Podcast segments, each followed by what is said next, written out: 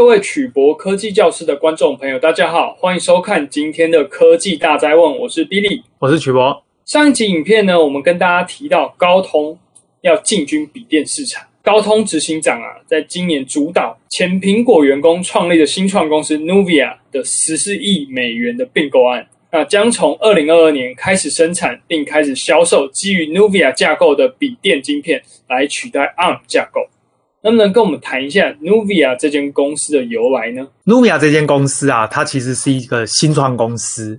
那么它呢，总共有三位著名的创办人。那么这三个人呢，基本上都是 IC 设计。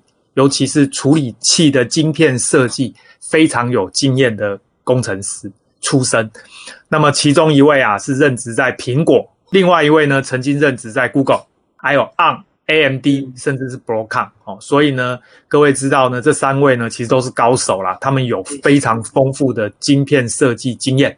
那么其中呢有一位叫威廉的呢，他呢。过去十年呢，一直都是担任苹果的首席架构师，担任公司所有处理器，一直到 A 十三哦。各位记得，苹果一系列的处理器到 A 十三的首席设计师。换句话说啊，他对这一个处理器的架构非常的熟悉。那么这间公司呢，它的架构是它的强项。所以呢，高通啊就看上了这间公司，并且把它给并购掉。这个呢，背后一定有非常重要的故事。我们都知道，高通手机的晶片一直都是使用 ARM 的处理器。报道呢说到，高通将会使用 Nuvia 架构的笔电晶片来取代 ARM 架构，这是不是意味着他们将来会放弃 ARM 的处理器，改用 Nuvia 的处理器？到底它是什么处理器的架构？Nuvia 架构跟 ARM 的架构又有什么不同呢？哎，这是好问题，因为大部分的网友啊，看到这个新闻，可能一下子没有听懂他在讲什么。哦，首先呢，我们要记得处理器呢的架构是什么东西？处理这个架构指的是这个处理器里面有非常多不同功能单元，这些功能单元彼此之间要用什么方式去互相交换资料？这个我们把它称为架构。大家可以想象一下，这个处理器呢，里面有一个算术逻辑运算单元，就是专门在做加减乘除运算的。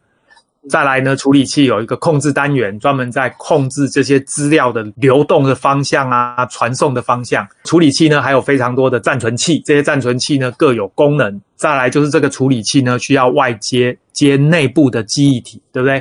这个就是所谓快取记忆体。这个处理器呢，还要接外部的记忆体，也就是所谓的 DRAM、DDR。一个处理器有这么多的功能，那么这些功能到底要怎么连接起来，它的效能才会好？这个就是所谓的架构。所以呢，刚刚的新闻啊提到呢，高通呢将使用 Nuvia 的架构去取代 ARM 的架构。实际上呢，它并不是用 Nuvia 的处理器来取代 ARM 的处理器，它不是这个意思。因为呢，Nuvia 这间公司呢，主要用的也是 ARM 的处理器，只不过呢，它有自己的架构。我刚刚已经说过了，所谓的架构呢，就是这些处理器内部的各个功能单元彼此之间怎么样连接、怎么样运作，叫做架构。好，嗯，换句话说呢，Nuvia 架构、ARM 架构实际上用的都是 ARM 的处理器，差别在于它们的架构不同。大家都知道，ARM 这间公司呢，它是在卖处理器的设计图，对不对？对。但是呢，ARM 除了处理器的设计图之外呢，它也配着它的架构一起卖给客户。换句话说，客户呢跟 on 买了设计图之后，你有两个选择：一个选择就是沿用 on 的架构，另外一个选择就是把 on 的架构换成你自己的架构。但是特别注意，它还是 on 的处理器，只是架构不同而已。所以我们来举实际的例子，譬如说呢，苹果，苹果一直都是用 on 的处理器，但是呢，苹果一直都是自己的架构。换句话说，你用苹果的笔电或者手机觉得特别顺手，对不对？那是因为苹果的处理器架构设计得非常好，非常有效率，效能非常高。这一点也就是苹果处理器领先别人的地方。那么我回来看高通，高通也用 ARM 的处理器，所以跟苹果一样，对不对？可是呢，高通啊，早期呢曾经尝试自己设计一种架构，但是呢后来啊发现呢效果不如预期，所以呢就慢慢改用 ARM 的架构。那么沿用了几年之后呢，最近啊他们又希望呢找到一个更好的架构。各位都知道，我刚刚说苹果的架构一直都设计得不错，对不对？所以呢，苹果出来开这个 Nuvia 这一间公司的创办人，基本上呢就是很熟悉处理器的架构。所以啊，高通这一次呢，重金十四亿美金把这个公司买下来，目的是什么？目的就是希望 Nuvia 这一间公司呢，他们设计的处理器架构可以呢取代 ARM 这间公司设计的处理器架构，希望就是它的效能能够变得更好。这个地方啊，我们就要引出一个很重要的关键哦。大家知道联发科是不是也用 ARM 的处理器呢？嗯，对。所以高通这么做，如果这个 Nuvia 的架构真的好的话，就代表高通啊，它的处理器呢又会更上层楼。换句话说，我们就要回头来问了：那联发科，你是用 ARM 的架构，还是自己开发出更好的架构呢？所以啊，这个联发科其实压力也不小，它呢还是必须想办法，否则的话，在处理器的设计上面呢，高通啊还是会持续的领先。诶，那高通的手机晶片，它使用 Nuvia 架构的处理器跟 ARM 架构的处理器，它会相容吗？怎么样才能够让处理器相容？我们刚刚解释了，同样是 ARM 的处理器。可以有不同的架构，OK。换句话说呢，Apple 有自己的架构，高通有自己的架构。后来他放弃用了 ARM 的架构，那么最后呢，他买了 Nuvia 这间公司，所以他要改用 Nuvia 的架构。那同样的道理，ARM 呢，它在画设计图的时候，它也会有一个自己的架构给客户做参考。你当然可以选择就用我给你的，那你也可以选择自己重新设计架构。这是第一个。第二个，处理器的相容性要看什么呢？主要是要看指令集。那什么叫做指令集呢？处理器认得的所有硬体指令叫做指令集。换句话说呢，只要指令集相同，基本上这个处理器就相容。为什么呢？因为处理器上面的作业系统是直接参照处理器的硬体指令来运作的。同样的道理，作业系统上面的应用程式。最后呢，要在处理器上执行，也是参照硬体指令来执行。换句话说呢，只要指令集相同，就代表处理器相容。所以我们举一个例子，譬如说 Intel 跟 AMD，我相信大家都听过这两间公司呢的处理器呢，因为指令集相同，所以呢就完全相容。完全相容的意思是呢，同一个版本的 Windows 可以在 Intel 的处理器执行，也可以在 AMD 的处理器执行，这个作业系统完全不用改。同样的道理，这个作业系统上面的应用程式 APP 也完全不用改。这两个处理器指令集完全相同，就叫做相容。相反的，Intel 的处理器跟 ARM 的处理器呢，它的指令集不相同，所以呢就不相容。所以我们再回到刚刚的话题，高通呢，它基本上用的处理器都是 ARM 的处理器，也就是 ARM 的指令集。所以只要是指令集相同，它就相容。换句话说，高通的笔电呢，改用 Nuvia 的架构去取代 ARM 的架构，只是架构不同而已。但是它的指令集还是 ARM 的指令集，所以基本上还是相容的。所以呢，我们简单做一个结论：处理器的设计图有两个重点，一个重点就是指令集，只要指令集一样就相容；另外一个重点就是架构哦，嗯，架构呢可以有各种不一样的架构。那么谁的架构好，这就牵扯到处理器的效能跟特性好。高通做什么事？高通呢，只是想把架构改成 Nuvia，让它的效能更好。但是指令集还是 ARM 的指令集，所以呢，相容性没有问题。那我们刚刚提到 ARM 架构。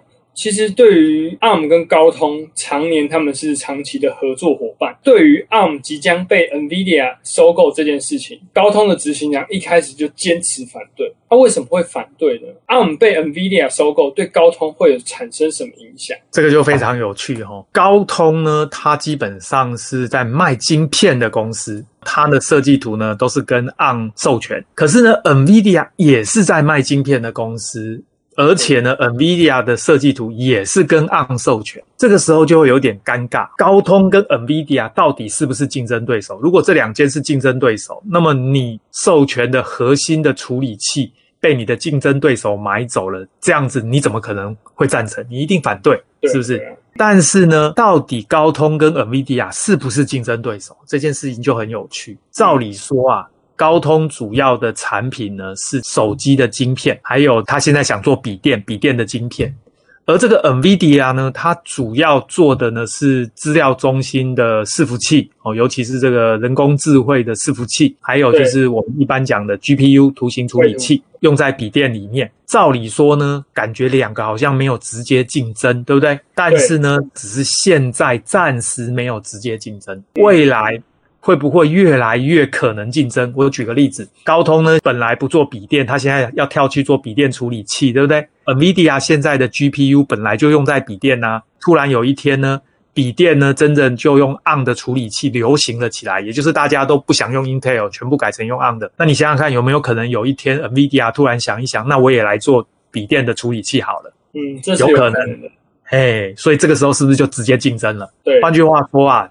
这两间毕竟都是出晶片的公司，他们彼此之间呢，某种程度一定是有竞争的可能性。所以考量到未来，你想想看，他们的竞争其实真的有可能哦。换句话说，这个时间点，ARM 如果真的被 NVIDIA 收购了，那么对高通来讲肯定是负面的。所以我想，高通的执行长啊，他持这个反对的态度是非常合情合理的。对啊，他甚至还说想要出钱来投资 ARM，让它上市呢。是啊，其实啊，ARM 上市呢是对大家最好的结果啦。主要就是他所有的客户就不用去担心这件事，毕竟呢，它就是一家独立的公司。它一旦被 NVIDIA 买走了，只要是跟 NVIDIA 一样做晶片的公司，都有可能是竞争对手。我相信这些公司呢，基本上都不太愿意看到这件事情。最近啊，有一个很有趣的新闻，ARM 的执行长呢出来说啊。他觉得被这个 NVIDIA 并购呢，是对 ARM 比较好的。他的着眼点是什么？各位可以去看这个新闻。他的着眼点是说呢，ARM 啊，就算挂牌之后啊，投资人一定会盯着它，要看它的毛利，要看它的 EPS 每股的盈余。那他认为呢，这个对 ARM 来说压力会非常沉重。大家要记得哦，虽然 ARM 啊这么厉害的这个处理器的设计图打遍天下无敌手，但是实际上 ARM 呢，它的获利状况是不如预期的。你去看它的财报，它一年啊大概就是赚一两亿美金而已。所以呢，这个金额跟它的市值啊，大家知道 NVIDIA 要花四百亿美金去买它。换句话说呢，NVIDIA 花这么多的钱去买它。但是呢，ARM 呢一旦并到 NVIDIA 里面呢，这个 ARM 的团队就不用这么担心 EPS 的事嘛？为什么呢？因为 NVIDIA 会帮他扛着。但是呢，ARM 呢要是单独挂牌的话，投资人就会每天盯着看它，结果就发现怎么它 EPS 只有这样，怎么毛利没有想象的好？那这个啊，对 ARM 的团队来说，他觉得这个压力很大，反而呢，让他们没有办法充分发挥他们技术方面的强项。这是 ARM 的执行长讲的话哦，听起来很有趣哦，但是呢，也不完全没有道理。站在晶片公司的角度呢，当然是希望 ARM 单独上市比较有利。但是呢，站在投资人的角度啊，这个 ARM 单独上市，那么大家一定非常会盯着它的财报来看。这个时候，可能大家就会忽然怎么觉得这一间这么有名的公司，怎么赚的钱不如我想象的这么多？这个我觉得中间有非常微妙的关系啊，值得我们未来继续观察。那这样看起来，NVIDIA 并购 ARM 这件事情，看来还要持续继续走下去。我们也会持续帮大家追踪。那我们今天的影片就到这边。如果大家要想要聊什么，都可以留言告诉我们。喜欢我们的影片，记得帮我们按赞、订阅跟分享。那我们就下次见喽，拜拜，拜拜。